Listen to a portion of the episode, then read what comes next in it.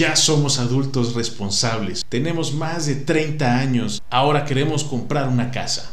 Gracias por entrar al podcast de Coldwell Banker México. Y aquí encontrarás temas de mercadotecnia, negocios, finanzas, tecnología e inmuebles. Yo soy Alejandro Blé, súbele el volumen y disfruta de este episodio.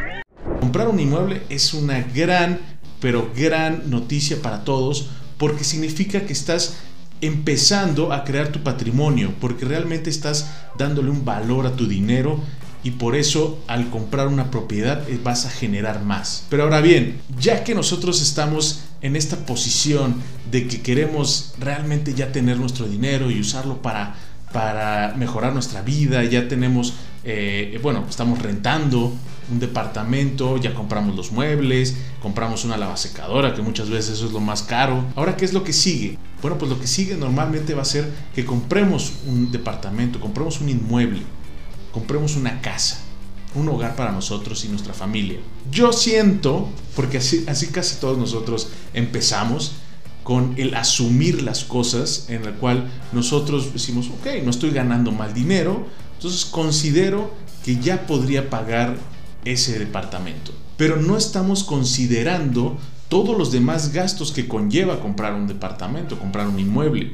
No solamente es el hecho de que cueste 2 millones o 2 millones y medio y ya con eso tú simplemente vas al banco, le pides el dinero, vas con el asesor inmobiliario, listo, aquí está tu dinero, ¿por qué no me das las llaves de ese departamento que me quiero mudar hoy mismo? Eso no va a pasar. En el episodio de hoy quiero platicarte acerca de cuánto realmente necesito para poder comprar una casa. Si bien no podemos precisar realmente el monto, no te voy a decir una cantidad exacta, sino lo vamos a ver en términos de eh, porcentuales y sobre todo eh, especificando cuáles son los gastos. Lo que debes después analizar y después investigar tú mismo con cada uno de, si vas a ir al banco, si vas a ir con un asesor, con, con algún financiero, etc. Lo principal que debemos saber es cuánto de mi sueldo tengo que agarrar y darlo al banco por el préstamo.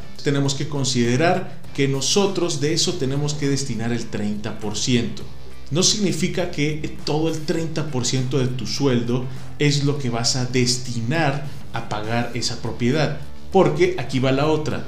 Eh, normalmente el, el del costo total de un inmueble, el 10% es lo que tú pagas como préstamo. Si el departamento costó 2 millones, tú vas a tener, o te prestaron más bien 2 millones, tú vas a tener que pagar aproximadamente el 10%, que esto va de 20 mil pesos. Principalmente es destina el 30% para estos gastos, porque se pueden derivar más gastos. Acuérdate también que de ese 10% del costo total de la propiedad que vas a destinar como pago mensual al crédito, tenemos que saber también que para nosotros poder eh, recibir ese crédito tenemos que ganar tres veces más lo que nos van a prestar. Entonces, de ese 10%, recuerda que tú tienes que tener tres veces más para que te den ese préstamo.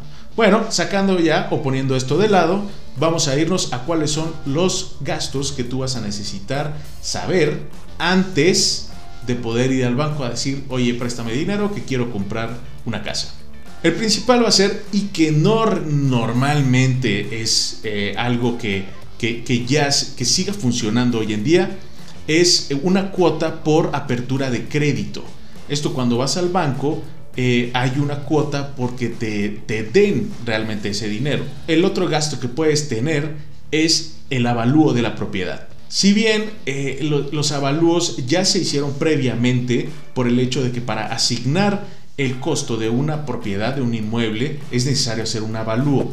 Pero si tú quieres hacerlo eh, desde antes o estás eh, negociando el precio de una propiedad y hacer un avalúo te va a ayudar a realmente eh, dejar en una cifra exacta cuánto es, cuánto es el costo, bueno, eso normalmente recae en la persona que quiere comprar el inmueble. Ahora bien, eh, el siguiente gasto que tenemos que saber o conocer son los gastos notariales. Los gastos notariales no es tanto del hecho de que le vas a pagar a un notario, sino es el hecho de que puedas tener ciertos costos o una cuota por eh, eh, servicios de abogado o por servicios de asesores financieros. O el otro es la escrituración. Recuerden que esto es muy importante. Necesitamos la escritura de la propiedad. Porque si no tenemos la escritura, pues no tenemos la propiedad. No somos dueños realmente de ese inmueble. Entonces es muy importante. Recuerden que va desde el 1 al 3% del valor total de la propiedad. Si es un poquito más de lo que, de lo que nosotros consideraríamos que es el, el que te escritura en una propiedad, pero bueno, eh, recuerden que es sumamente importante que lo hagan.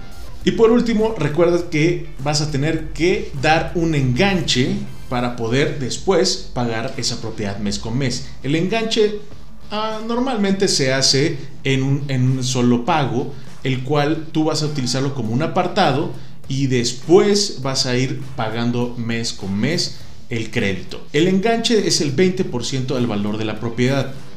Eh, para que nos, cuando nosotros saquemos un crédito con el banco o con cualquier financiera, solamente nos van a pagar el 80% del valor total del inmueble.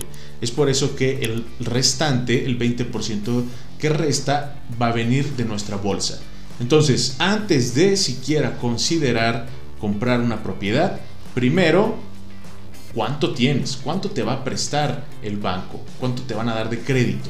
Con eso ya vas a poder saber cuánto tienes que ahorrar para poder hacer el enganche.